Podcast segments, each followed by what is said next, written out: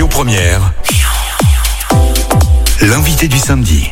Ce week-end et ce samedi sur Lyon Première, mon invité est Emeline Baum. Bonjour, bienvenue sur Lyon Première. Bonjour. Première vice-présidente déjà, rien que ça. C'est c'est bien, une femme vice-présidente. À quand une femme présidente, j'ai envie de dire? Ça vous tenterait un jour? Oh, moi ou, ou quelqu'un euh, quelqu'un d'autre, quelqu'une d'autre? C'est plutôt... euh, plutôt- Ça arrivera un jour, nécessairement, bien sûr. Bah, c'est ce qu'on attend, pourquoi pas, ou même mère, enfin voilà, euh, il serait temps, j'ai envie de dire, c'est toujours le même combat que je mène. Ça c'est mon petit combat personnel, mais c'est pas notre sujet. Vous êtes là pour parler avec nous d'économie, vous êtes la première vice-présidente en charge de l'économie, de l'emploi, du commerce, du numérique, des achats publics, enfin beaucoup beaucoup de travail. D'ailleurs, vous êtes une travailleuse, on va essayer de faire un petit peu connaissance avant de rentrer dans les dossiers. Euh, on va parler d'abord de l'actualité, si vous le voulez bien. Euh, on va d'ailleurs tout de suite évacuer une question d'actualité cette semaine qui a fait qu'on a un petit peu plus parlé de vous. Euh, cette histoire de, de subvention donc qui aurait été vo- qui a été votée pour euh, la FING, c'est ça? On dit ça comme Oui. ça? La FING, euh, 80 000 euros. Il se trouve que vous avez présidé à la séance où on a voté cette subvention. C'est un peu technique. On va être un peu technique aujourd'hui. hein. Et, euh, et il se trouve que vous êtes aussi partie prenante dans cette association, ce qui peut être interprété comme euh, quelque chose d'illégal. Le maire de Tassin, la demi-lune, l'a fait remarquer. On a même eu dans la presse que ça pourrait aller jusqu'en justice. Alors déjà, est-ce que vous voulez répondre à tout ça? Est-ce que c'est juste une erreur toute bête?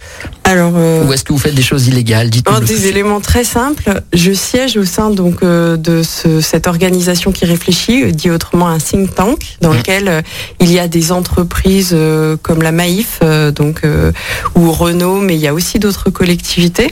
J'y siège en tant que vice-présidente en charge du numérique. Je ne je connaissais intellectuellement cette organisation avant d'être vice-présidente en charge du numérique, mais je, je ne siégeais pas dans cette organisation. J'y siège à titre bénévole en tant qu'administratrice au CA, CA auquel je n'ai jamais participé faute de temps. Et par contre, j'ai effectivement commis une erreur technique euh, au sens où lorsque nous avons voté la délibération, j'aurais dû dû ne sortir. pas participer Voilà. au vote, voilà. Et euh, j'ai voté pour, et donc sauf erreur de ma part, de toute façon, techniquement, cette délibération va repasser au Conseil de métropole euh, suite à mon erreur technique. Et bien entendu que je ne participerai pas au vote. Et par ailleurs, il est bien possible que euh, ce soit un autre élu de la métropole qui représente la métropole dans les instances de décision de euh, cette organisation qui réfléchit au numérique Alors, responsable. je voulais en venir là. Parce qu'en fait, ce qui s'est passé arrive, il faut le dire aux gens qui nous Oui. écoutent, qui sont pas habitués à la politique, ça arrive très régulièrement. Voilà, C'est arrivé au conseil régional récemment dans un autre cas. Donc fait. voilà, et pour le coup, c'est votre camp, voilà. Euh, mais moi, ce qui m'intéresse dans cette histoire, c'est ça. 80 000 euros pour que les gens qui nous écoutent, c'est une grosse somme. Tout. Attribuée à une, un think tank qui est à Paris, si Oui. Euh, J'ai essayé de savoir un petit peu à quoi ça sert. Mais puisque vous êtes là, vous allez Ah oui, alors c'est il y avait c'est sur deux programmes de travail, entre autres un en général on va cette organisation va chercher des fonds européens. Euh, vous n'êtes pas sans savoir que les questions liées au numérique sont relativement complexes. C'est-à-dire c'est pas un think tank où on se pose la question de tiens comment on met en place des logiciels libres ou ou tiens comment on gère ses données personnelles. C'est un peu plus compliqué que ça. Euh, en tout cas un peu plus complexe. Excusez-moi, pas compliqué. Et du coup, c'est 80 000 euros, sauf si je me trompe. Il y a une répartition sur deux programmes de recherche et développement et expérimentation. euh, au sein de collectivités qui correspondent à la feuille de route euh, numérique qu'on a partagée au sein de l'exécutif avec Bruno Bernard. Une en particulier sur le numérique responsable et l'impact de nos pratiques, de nos usages du numérique et comment en fait on peut s'organiser quand on est euh, une collectivité comme celle de la métropole qui a euh, énormément de services à rendre au quotidien aux habitants, en particulier sur un volet que les habitantes et les habitants connaissent moins sur euh, le côté social. Donc comment on fait pour doter les agents du service public, avoir des pratiques qui soient on- qu'on peut qualifier d'exemplaires mais qui soient sobres et qui en même temps garantissent une qualité de service public? Donc une grosse partie de la subvention est sur un projet de recherche et développement sur trois ans. Euh, c'est sur du temps long aussi et bien entendu qu'on a de la transparence euh, vis-à-vis euh, des deniers publics. Enfin n'importe quel habitante habitant peut demander les comptes rendus de réunion. Enfin je peux même les mettre, je sais pas moi sur mon Facebook par exemple. Vous comprenez que, alors je sais bien que le, bon, le PPI c'est combien? C'est 3 La, milliards la programmation pluriannuelle des investissements, oui. 3 milliards et demi, donc 80 000 euros pour vous qui êtes dedans tout le temps, c'est une toute petite C'est très peu, mais pour quelqu'un au quotidien, c'est hein. c'est ça peut être euh, 4 ans de salaire. Voilà. Voilà. Donc je comprends tout à fait le questionnement et, et je ne nie absolument pas qu'il y a eu une erreur euh, technique de ma part qui qui est arrivé des centaines de fois au précédent mandat et que personne n'a relevé, pas même quelqu'un comme Étienne Tech qui pourtant était euh, très soucieux euh, du respect du droit. Mais je, je, voilà. On va revenir au numérique tout à l'heure parce que je voudrais vous m'expliquer en quoi le la gestion du numérique peut être écologique parce que c'est ça la question. Mais d'abord, euh, on reste sur l'actualité, sur la politique. Il y a en filigrane derrière ce reproche de l'opposition. la semaine dernière, Philippe Cochet le faisait sans, sans, sans, ne se gênait pas pour le faire. Il vous reproche un amateurisme, c'est-à-dire là vous dites j'ai fait une petite erreur. la droite notamment, Philippe Cochet notamment, dit cette majorité d'abord, c'est pas des gens euh, qui jouent de la guitare au coin du feu, ce sont des vrais politiques qui peuvent être brutaux, voilà ces, propos, et surtout ce sont souvent des amateurs. Comment vous prenez ces critiques? Alors, euh, moi j'aurais envie de dire au maire de Caluire que les hommes et les femmes qui composent, euh, je vais parler de la métropole, hein, de ce que je vis au quotidien, qui composent l'équipe de Bruno Bernard, Majorité. ce sont des hommes et des femmes, donc les vice-présidentes et Mmh. vice-présidents, euh, qui travaillent au quotidien euh, sur euh, les objets dont ils ont la responsabilité. Fabien Bagnon pour la politique vélo, Jean-Charles Collas pour la mobilité, Béatrice Vessil sur l'urbanisme, Séverine Hémin sur l'insertion, qui ne cumulent pas des mandats modulo deux personnes dont c'est su et public, hein, donc trois personnes pardon, les maires de Vaux-en-Velin, Villeurbanne et Vénissieux. Qui ne vont pas chercher d'autres activités professionnelles à côté, qui sont euh, des gens qui lisent euh, réellement les dossiers, répondent en vrai aux habitants, n'ont pas de community manager pour gérer leurs euh, réseaux sociaux, euh, vont vraiment donc au contact. Je pense à Jérémy Camus par exemple cet après-midi, qui est une fois de plus, euh, comme on qualifie dans le jargon politique, sur le terrain avec les arboriculteurs. Il est sur l'agriculture, Euh, voilà, c'est ça, à Irigny, parce que c'est la, c'est le territoire où il y a le plus Irigny, Vernaison, Charnay, où il y a le plus d'arboriculteurs concernés là par les chocs, je pense chocs économiques, hein, mais euh, les désagréments liés euh, au coup de froid qu'on a eu récemment. Donc vous voulez dire on bosse Moi, ce que je veux dire euh, au maire de Caluire, c'est qu'on n'a pas une armée de petites mains autour de nous qui sont en train de regarder tous les petits défauts de tiens, euh, elle a mis une robe à fleurs, elle aurait dû mettre une robe bleu marine. Tiens, euh, elle est arrivée à vélo, donc elle transpirait un peu. Bah, nous sommes des vrais hommes et des vraies femmes au quotidien mobilisés pour la transition écologique et la justice sociale. Et comme nous sommes des vrais hommes et des vraies femmes, il nous arrive de commettre de temps à autre des erreurs. Mais pour le coup, moi, je demande à ce qu'on mette ces erreurs au regard du cap qu'on propose aux habitantes, qu'on a proposé aux habitantes et aux habitants, euh, au moment de la campagne, et du cap qu'a donné Bruno Bernard, avec des objets qui sont pas nécessairement je l'entends bien, appropriable euh, au quotidien par tout le monde, c'est-à-dire le cap qu'on a donné avec la programmation pluriannuelle des investissements, notre vision du desserrement de Lyon-Villeurbanne et donc du rééquilibrage du territoire. Hum, euh, je- euh, en termes d'habitat, en termes de mobilité et en termes d'emploi, d'économie. La vision qu'on porte aussi sur euh, l'approche de la santé pour toutes et tous, qui n'est pas qu'une question de mettre de l'intelligence artificielle dans euh, le mobilier urbain, mais de permettre aux collégiennes, aux collégiens de manger sain et équilibré, mais aussi d'avoir des espaces verts et donc de participer au zéro artificialisation nette.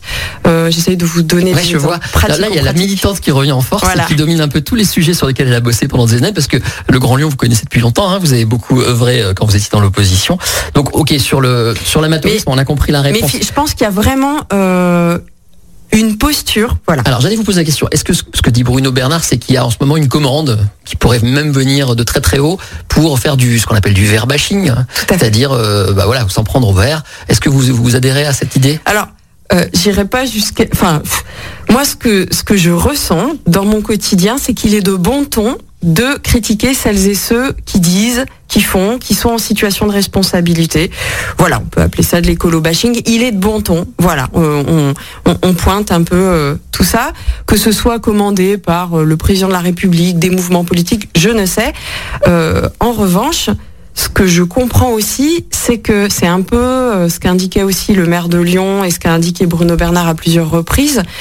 Peut-être aussi qu'il est de bon ton euh, de discuter au coin du feu, dans les chaumières ou au coin des réseaux sociaux, de ce que nous osons affirmer très haut et très fort, un peu comme Cyril Dion qui l'a dit euh, à Barbara Pompili, euh, d'oser euh, faire rupture, être disruptif pour le dire autrement, et de pointer des incohérences. Voilà. Et, et c'est tellement différent de ce qu'on a vécu depuis ces 30 dernières années que du coup, il faut un peu de temps pour accepter, euh, pour accepter de mettre certains sujets sur la table et dire, bah effectivement, cet homme, cette femme politique, elle fait de la politique en amenant le débat. Après qu'il y ait des gens pas d'accord, il n'y a aucune difficulté, on est en démocratie, on a infiniment de chances d'être en démocratie.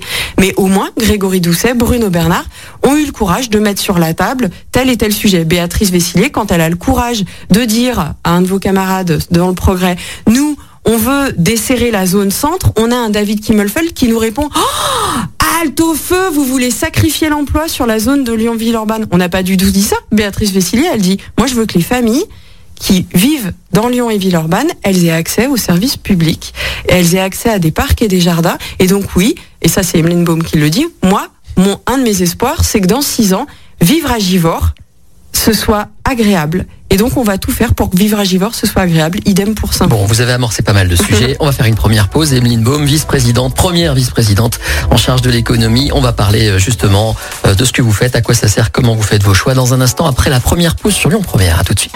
La matinale du week-end, Yannick Cusy.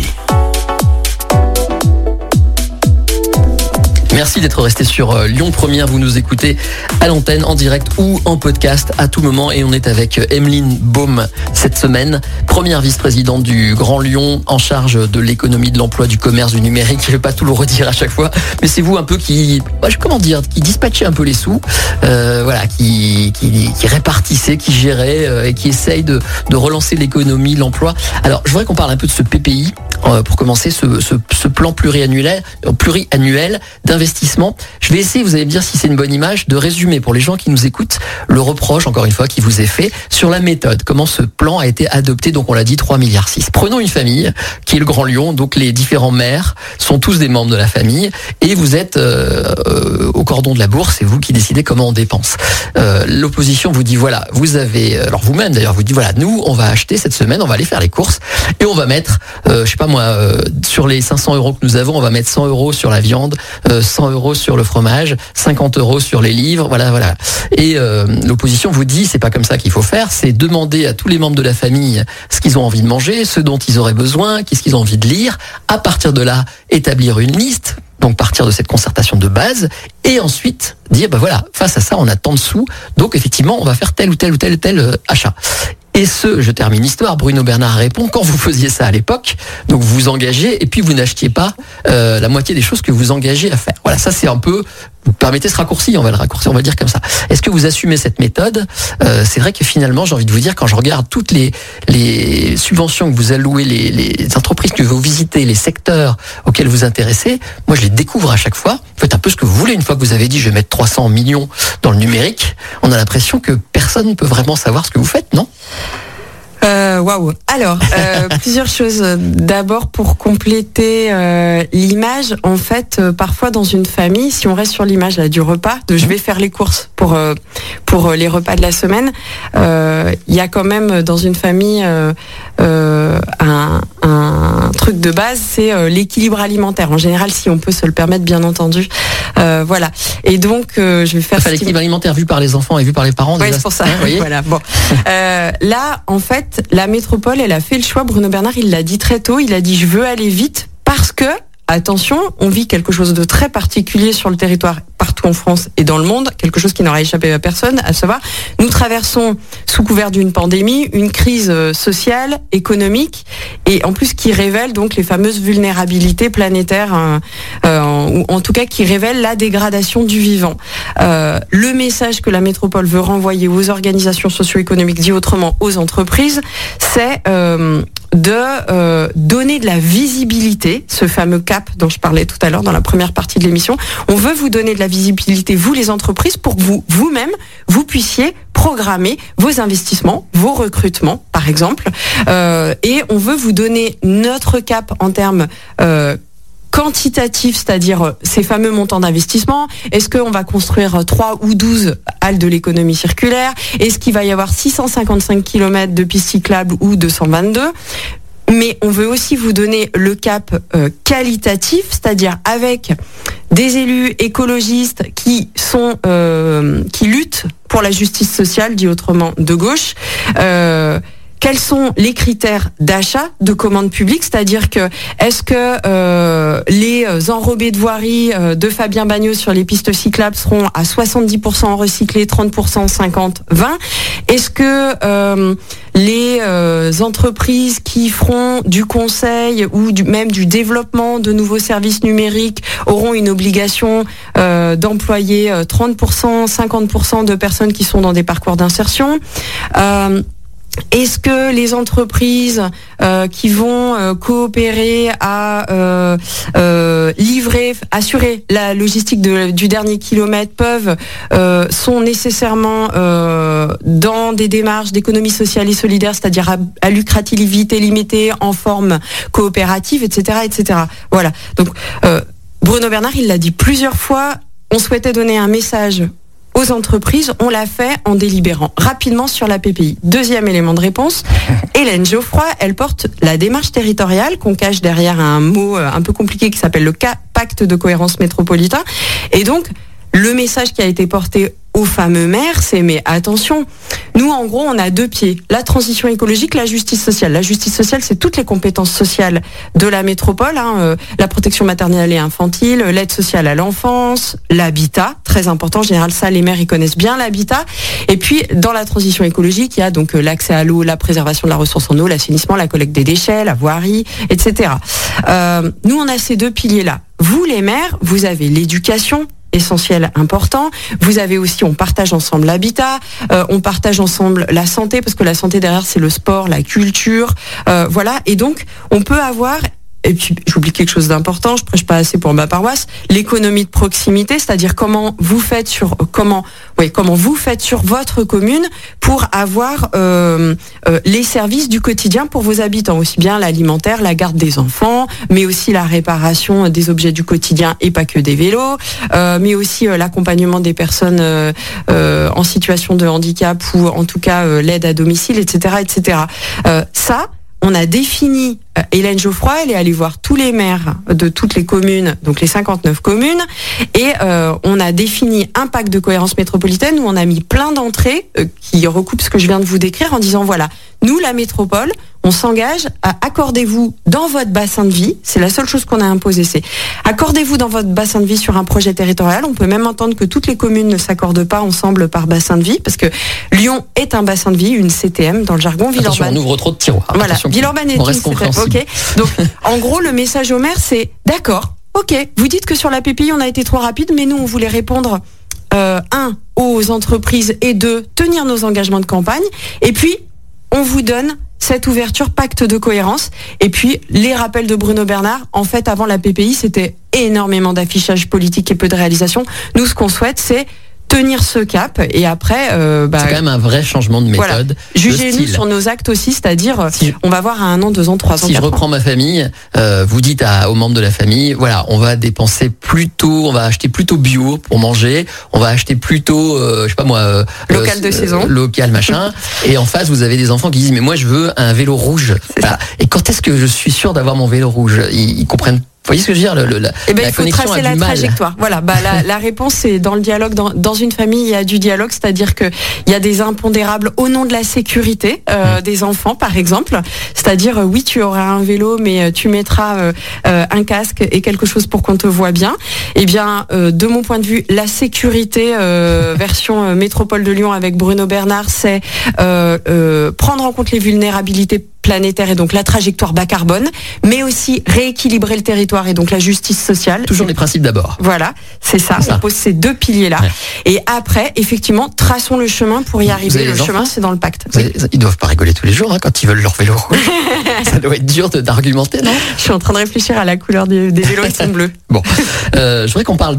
On va essayer de définir quelques notions parce que c'est votre job. Euh, par exemple, vous êtes une grande fan de l'économie circulaire. Tout à fait. Et aussi un truc qui vous, c'est votre dada, c'est de, le recyclage des matériaux, voilà, des choses comme ça. Euh, À quoi ça sert l'économie circulaire en le faisant court pour le grand public Attention. Hein. Je le fais très court. Souvent, l'économie circulaire, c'est réduit au recyclage et à la question du tri des déchets. Dans le quotidien de chacun, on a à Lyon, on a de la chance et sur le territoire de la métropole, on peut, je ne sais pas si vous le savez, mais depuis le 1er janvier 2020, par exemple, mettre tous les plastiques dans le bac de tri. Vous savez, le fameux bac jaune. On peut mettre enfin ces pots de yaourt. Voilà. Alors ça, c'est une toute petite brique de l'économie circulaire. En fait, l'économie circulaire, c'est laisser sous terre ce qui doit rester sous terre, les ressources, euh, les, hum, les minéraux métalliques et non métalliques, les terres, euh, etc. Tout ce qui nous permet de produire tous les objets manufacturés dont on a besoin au quotidien. Et donc, l'économie circulaire, c'est pas qu'une question de préserva de réduction et de collecte et de gestion des déchets, c'est une question de gestion de nos ressources et de se poser la question de quand je conçois un micro, de quel matériau j'ai besoin. Est-ce que je peux utiliser un matériau que je vais extraire avec peu d'énergie, peu de carburant? Est-ce que je peux utiliser un matériau qui existe en proximité en Europe ou en France? Est-ce que je peux utiliser un matériau euh, qui est réemployé qui en fait est-ce que je peux utiliser quelque chose qui existe déjà ici et que je peux transformer pour qu'il ait cet usage de micro? Voilà, Donc ça se traduit comment? Ça veut dire que vous vous dites aux, aux entreprises, aux gens qui vous demandent de l'aide, ok, ça peut être possible à condition que tu aies ces qualités-là. Alors, que tu respectes ça. Euh, on est encore plus en amont parce que, contrairement à ce que pense notre opposition, nous ne sommes pas des Khmer verts, mais nous sommes dans euh, le dialogue. Et euh, moi, je défends une idée importante qui est la transformation du territoire mmh. avec les acteurs du territoire. Ce que ça veut dire, c'est c'est toujours ce dialogue dans la famille. Tu le veux, ton vélo rouge, mais euh, tu veux te déplacer pour aller où et sinon tu le ferais comment? Donc ça c'est le dialogue.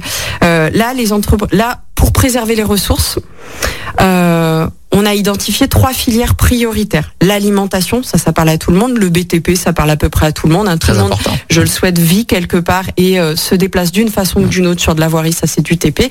Et puis j'en ai rajouté une, c'est le textile. Pourquoi? Parce que le textile, ça parle à tout le monde. On est dans une société où se promener nu dans la rue, dans les codes, ça passe pas trop. Voilà. Donc euh, d'une façon ou d'une autre, on est amené à porter euh, des vêtements. Et puis il y a aussi énormément de textiles euh, dans les transports en commun, les véhicules particuliers. Là, je regarde les rideaux de votre studio.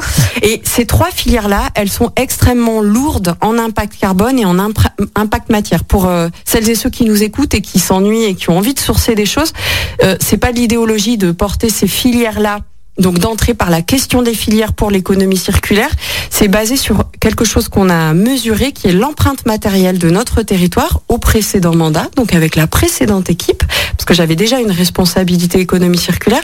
On a fait une mesure de, en gros, euh, toutes les matières et matériaux qu'on importe sur le grand territoire de la métropole de Lyon, c'était un petit peu plus grand que la métropole.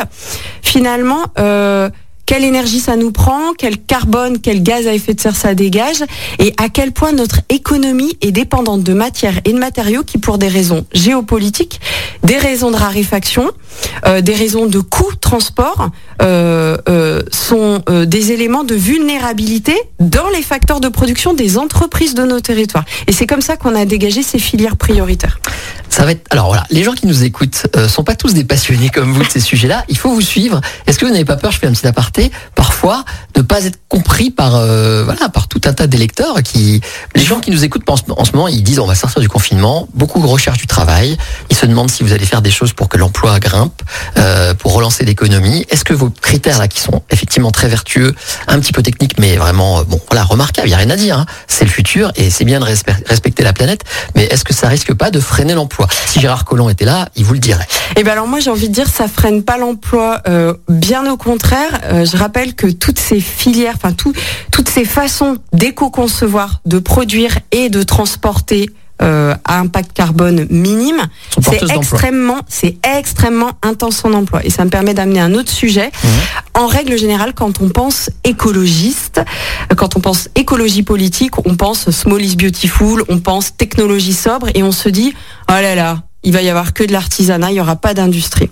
Euh, J'ai eu la chance euh, auprès de, certains de vos confrères euh, d'exposer notre vision de l'industrie et on a bien en tête avec Bruno Bernard que l'industrie, un emploi dans l'industrie, c'est à peu près trois trois emplois et demi en, effet domino derrière. On fait le choix sur notre territoire de maintenir, voire de développer les activités productives manufacturières avec ou sans apport du digital. Il n'y a pas que l'industrie 4.0. Il y a l'industrie 4.0, mais pas que. Euh, pourquoi? Parce que justement, on a cette vision de, on est responsable sur notre territoire. Il y a euh, c'est ce, ce, fameux dialogue. Il y a euh, des Kemoine, Arkema, mais il y a aussi des envies, il y a des voisins, des gens qui produisent en fait des biens, des services dont on a besoin au quotidien. Il y en a qui le font de façon exemplaire et vertueuse. Il y en a qui ont un chemin à parcourir et donc on doit être au rendez-vous sur l'impact carbone, l'impact social, c'est-à-dire de la création d'emplois pour les femmes aussi, pas que pour les hommes, de la création d'emplois pour des jeunes gens, pour les jeunes, en apprentissage, pas en apprentissage, de la création d'emplois et de l'accompagnement pour les hommes et les femmes qui sont dans des parcours d'insertion, euh, des process de production qui demandent moins de matière, moins de matériaux, zéro gaspillage, et des façons de livrer qui soient tout à fait euh, ZFE compatibles. Euh, et ça, c'est ma réponse sur l'emploi. En fait, tout ça, c'est extrêmement intense en emploi tout l'achat public, je porte le schéma d'achat responsable, tout l'achat public de la métropole, il va intégrer ces conditionnalités-là, ce que vous me disiez, demandiez tout à l'heure, euh, de façon croissante, c'est-à-dire on n'y va pas à la hache en mode rupture là tout de suite en 2021, on, on grade les choses jusqu'à 2026 pour laisser le temps aux entreprises de s'adapter. Vous avez essayé de chiffrer à combien d'emplois ça pourrait nous amener? Euh, je ne suis pas capable de vous donner un chiffre consolidé. On a chiffré un peu par filière, mais je préfère donner les ratios de euh, un emploi dans l'industrie, c'est trois emplois et demi euh, derrière tracé. idem un emploi dans le bâtiment. On, a beaucoup parlé de l'éco-rénovation portée au précédent mandat par Béatrice Vessillier et maintenant rattachée à Renault Père. c'est deux emplois et demi par exemple.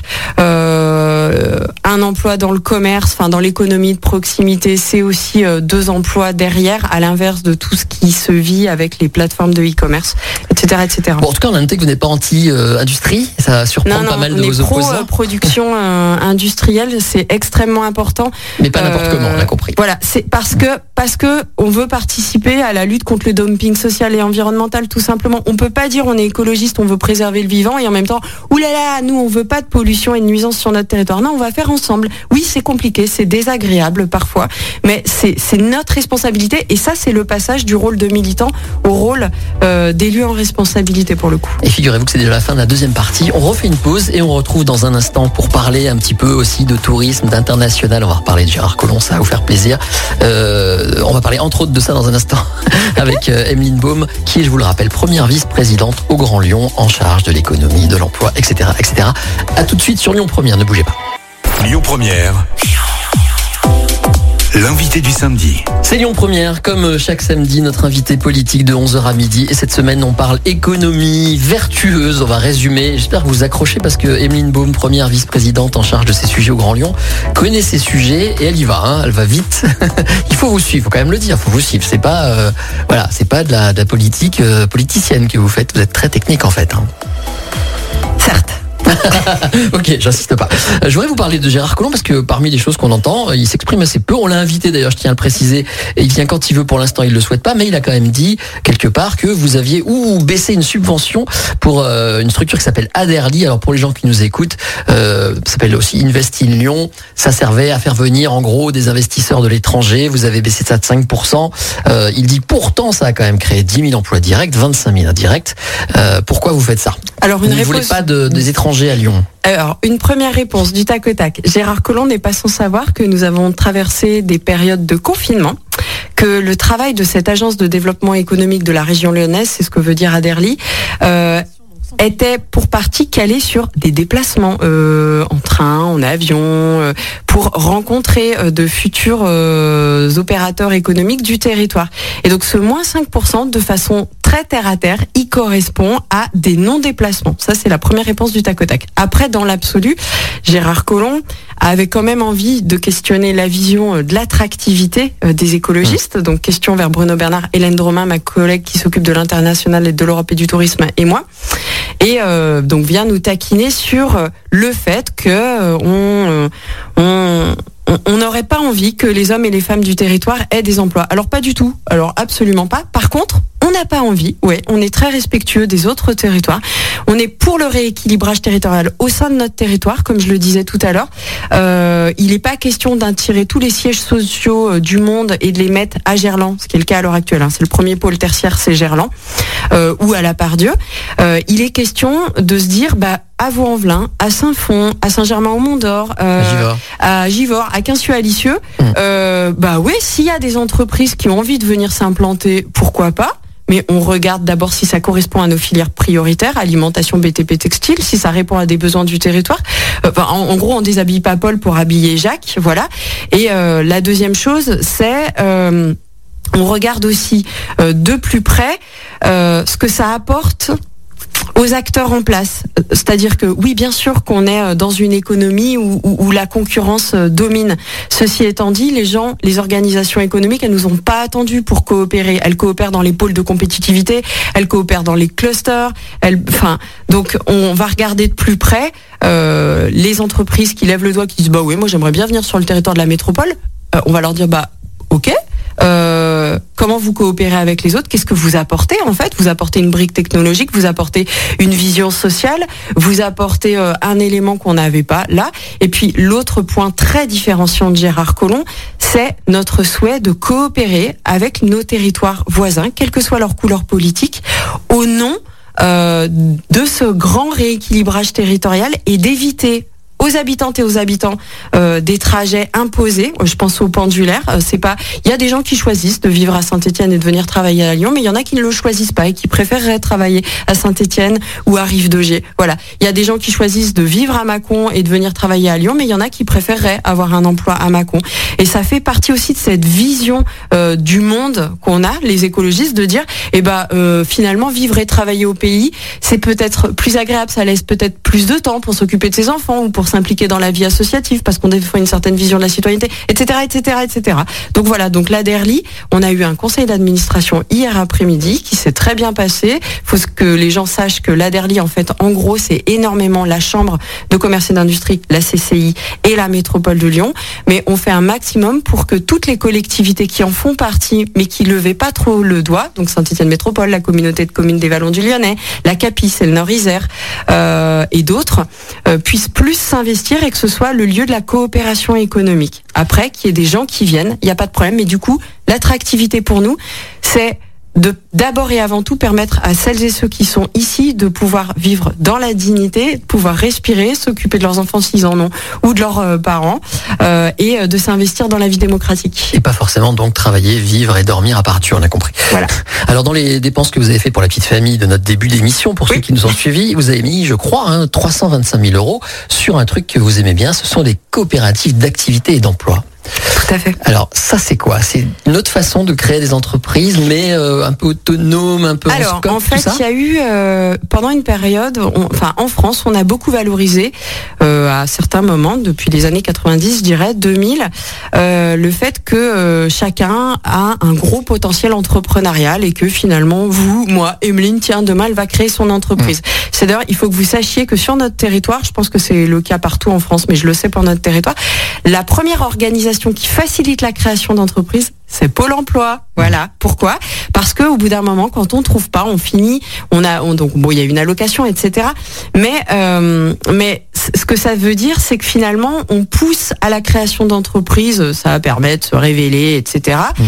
Euh, mais quand on est tendance hein, de s'arrêter pour finalement élever des chèvres. quand on est tout seul, parce que c'est souvent derrière son écran, euh, on n'a pas forcément tous les talents du monde en deux secondes. C'est-à-dire savoir faire de la facturation, un prévisionnel financier, de la relation client. Et il se trouve qu'il y a des gens, il y a quelques années, la première coopérative d'activité d'emploi qui s'appelait Cap Service, elle est née dans le quatrième, donc euh, sur le territoire, sur notre territoire. Et il y a un jour, des gens plein de se sont dit, mais et, et si on s'organisait ensemble en fait pour partager des outils, des fonctions support, on appelle ça comme ça maintenant, c'est-à-dire euh, les ressources humaines, la gestion financière et administrative, euh, et, et, que par ailleurs, je reste sur mon cœur de métier. Je, euh, je sais pas, je, je conçois euh, des services pour les personnes à domicile, je crée des bouquets de fleurs, je crée des parfums. Mais en prenant le pouvoir, voilà. j'essaye de raccourcir. Mais voilà, en prenant le leadership et en gérant nous-mêmes. Exactement, on gère ensemble. Donc en fait, il y a cinq coopératives d'activité et d'emploi sur notre, enfin il y en a six pardon sur notre territoire. Excusez-moi. Et le principe c'est ça, c'est de dire euh, tu crées ton entreprise, tu vas-y, développe ton talent, mais par contre, on te garantit des fonctions support et en plus, en fonction de ton prévisionnel, on te garantit un salaire fixe sur l'année. Et ça, c'est important en termes de visibilité pour la fameuse famille dont on parlait, parce que quand on est entrepreneur, parfois, on peut aussi avoir d'autres responsabilités dans la vie en tant que papa, en tant que maman ou en tant que conjoint. Et euh, devoir donner de la visibilité bah, pour euh, euh, pouvoir euh, faire l'acquisition éventuellement d'un appartement, pour projeter des vacances, etc., etc. Et donc, il me semble que cette offre de service euh, en mode coopératif, en plus effectivement de garder du pouvoir sur sa vie, ça sécurise et ça sécurise beaucoup plus que d'être auto-entrepreneur. On brosse une espèce de, de, futur où on aura donc des entreprises, notamment dans le BTP, le textile, l'alimentation, qui seront hyper vertueuses, qui feront plus de gâchis, euh, qui respecteront la planète. On aura des petites entreprises qui seront co-dirigées par euh, les gens qui y travaillent. Enfin, c'est, c'est un peu un monde merveilleux. En tout cas, c'est celui auquel vous aspirez. Et donc, c'est comme ça que, j'essaie de résumer, hein, c'est comme ça que vous aidez l'économie à votre manière. Euh, et puis il y a d'autres exemples. Par exemple, alors on va essayer de le faire court, mais le, vous aimez bien le vrac, les commerces de vrac. Ça aussi vous aidez. C'est un dada à vous. Vous, vous trouvez que alors c'est pareil, il y a moins d'emballage. Le vrac, hein, voilà, c'est ça. Modulo le fait que je sais très bien qu'il y a de l'emballage pour la logistique, mais euh, mais on travaille sur ces sujets-là, euh, entre autres avec Jean-Charles Collas. Euh, voilà. Mais le vrac, oui, ça permet. C'est juste du bon sens en fait pour faciliter le maintien des ressources sous terre et puis pour utiliser moins de plastique. Voilà, quand on dit euh, qu'on arrête le plastique à usage unique, il y a des, des, sujets sanitaires où, c'est obligatoire d'avoir euh, de l'usage unique hein, euh, dans pour les questions médicales. Mais en revanche, quand on fait ses courses alimentaires du quotidien, c'est quand même nettement mieux d'amener chacun, chacun ses contenants et d'aller vers du vrac tout simplement. Bon, autre chose que, que, vous avez lancé, pas vous seul, mais votre équipe, c'est le fameux RSJ. J'aimerais bien qu'on fasse un petit point là-dessus. Revenu de solidarité Voilà, ça c'est un truc qui a d'ailleurs fait le buzz, on en a parlé dans toute la France, qui n'ont pas le RSA, mais un revenu spécial pour les 18, euh, j'ai oublié, 18 combien? 18, 24, c'est ça? 24, ouais, c'est 18, 24, 300 à 400 euros par mois pendant 24 mois lycée, etc. Bon. Mm. Euh, hors bourse. Hors bourse, oui. Voilà. Hors étudiant euh, Maintenant que vous l'avez lancé, vous avez trouvé comment le lancer, comment recruter, j'ai envie de dire, les bénéficiaires. Ça date d'hier ou avant-hier, je crois, le lancement par euh, Séverine Emma. Ouais pour vous, c'est ça, c'est la, patte gauche, j'ai envie de dire, de votre démonstration tout à l'heure, c'est le côté euh, solidaire, justice sociale. Pour vous, c'était vraiment important. En tout cas, c'est un des éléments de la justice sociale. Il y a aussi euh, toute la politique d'habitat et de logement social importée par Renaud Père quand même et avec Béatrice Vessillier. Mais cet élément-là, euh, enfin pareil au regard de, cet énorme tsunami qu'ont dû vivre euh, les jeunes, euh, pas de lien, pas de rencontre et en plus euh, pas de job. il n'est pas question, enfin il n'était pas question pour Bruno Bernard, Séverine Emin et tout l'exécutif de ne pas expérimenter un, un, une forme de rémunération pour des jeunes gens qui n'ont accès à rien. Je rappelle quand même qu'on est dans un univers urbain où les tentations sont très fortes et tout le monde sait, ça, ça fait partie de ces propos dont personne ne veut parler, tout le monde sait qu'il est extrêmement facile de euh, tomber dans de l'économie circulaire parallèle avec euh, des, des, des, substances euh, particulièrement addictives et que ce soit extrêmement lucratif. Donc je pense qu'on a fait... C'est une façon de faire de la sécurité en fait. Mais tout à fait, voilà. Moi je préfère euh, s'appuyer sur des associations qui font ce qu'on fait, ce qu'on appelle ce fameux aller vers ces jeunes qui sont éventuellement décrocheurs partout. Euh, et, éviter à tout prix qu'ils tombent dans euh, des réseaux euh, X, Y, Z. Enfin voilà, enfin c'est juste du bon sens. Après que ce soit pas parfait, que ça réponde pas à tous les jeunes, que ce soit pas suffisant. À titre personnel, je défends le revenu de transition écologique, mais on en parlera une autre fois. Oui, parce qu'il nous reste 4 minutes et j'ai encore deux questions. quand vous étiez avant dans l'opposition, vous êtes opposé au travail du dimanche. Oui, tout à fait. Est-ce que vous pensez toujours la même chose, surtout après cette crise sanitaire? Je pense toujours qu'on a un signal précis à renvoyer, qui est de dire euh, il y a des gens qui ont lutté pour les 35 heures, etc., les droits sociaux. J'entends très bien qu'il y a entre autres les jeunes qui ont besoin de jobs étudiants et, euh, qui ne peuvent travailler que le dimanche. Voilà. Après, attention, euh, quand on parle du travail du dimanche, quand on dit ça, les écologistes en général, on pense aux artisans, aux commerçants, à celles et ceux qui n'ont pas de salariés et qui auraient jamais de pause dans la semaine. On pense pas aux grandes enseignes de la grande distribution euh, euh, et euh, ouais, bah, par exemple la grande distribution. L'idée, c'est aussi qu'il y ait une équité de traitement pour ces organisations économiques. Et je vois pas pourquoi une grande ancienne qui peut se permettre de payer un peu plus des salariés le dimanche aurait le droit d'ouvrir ou les hum, enseignes automobiles aussi, par exemple, ils ont le droit d'ouvrir les dimanches. Et à côté de ça, l'artisan qui a un travail très bien fait, hyper qualitatif, réparable ou extrêmement savoureux. Je pense aux touristes qui dégustent des choses excessivement savoureuses. Et ben à minima, il faut qu'il ait le choix. Et donc, ce qu'il faudrait, c'est que la législation autour du travail, elle laisse le choix, qu'on qu'on dise c'est 35, c'est 38, c'est 40, j'en sais rien. Moi, je dis c'est 35. Euh, voilà, Euh, la loi c'est 35 normalement. Et après, vous pouvez jouer sur la semaine, mais mais pas rajouter. Parce que finalement, on sait très bien que c'est celles et ceux qui ont la trésorerie qui, qui ouvrent, et c'est pas celles et ceux Ah, euh, qui, qui répondent aux besoins du touriste dont vous parlez. Dernière question, et je vous ai pas prévenu, mais euh, pas elle me vient parce que j'ai travaillé là-dessus cette semaine et je suis sûr que vous êtes au courant. Il y a eu un concours récemment euh, réalisé pour promouvoir Lyon. Vous savez que le lion est représenté par un lion rouge Oui. en bakélite. Oui. C'est une espèce de trophée. Et je crois savoir que euh, le Grand Lion, la nouvelle majorité, a demandé à des étudiants de réfléchir à changer ça. Donc je me pose la question, est-ce que c'est bientôt la fin du lion rouge ou est-ce que c'est juste pour le faire en bois à la place de le faire en bakélite pour euh, caricaturer un peu la démarche? Quelle est votre idée? Waouh Alors, euh, Tout un symbole hein, pour ouais, l'économie. tout un symbole. Euh, Peut-être une façon, une réponse quand même très pragmatique parce que derrière il y a le sujet de la marque Only Lyon territoriale.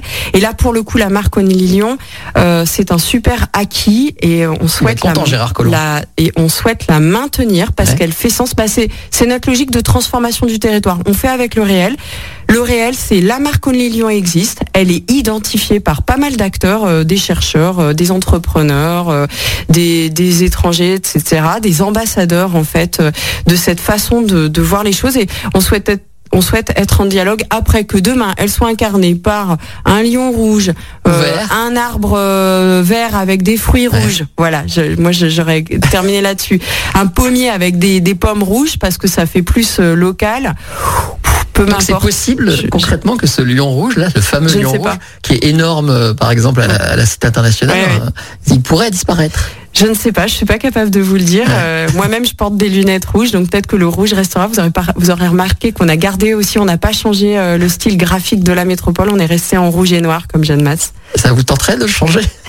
Je pense qu'on est dans un moment de- d'hyper sobriété et frugalité et il faut pas dépenser, c'est mon avis personnel, hein, de temps et d'énergie assez, assez, à- à- en tout cas, refondre des choses qui existent et qui sont identifiées et qui font sens.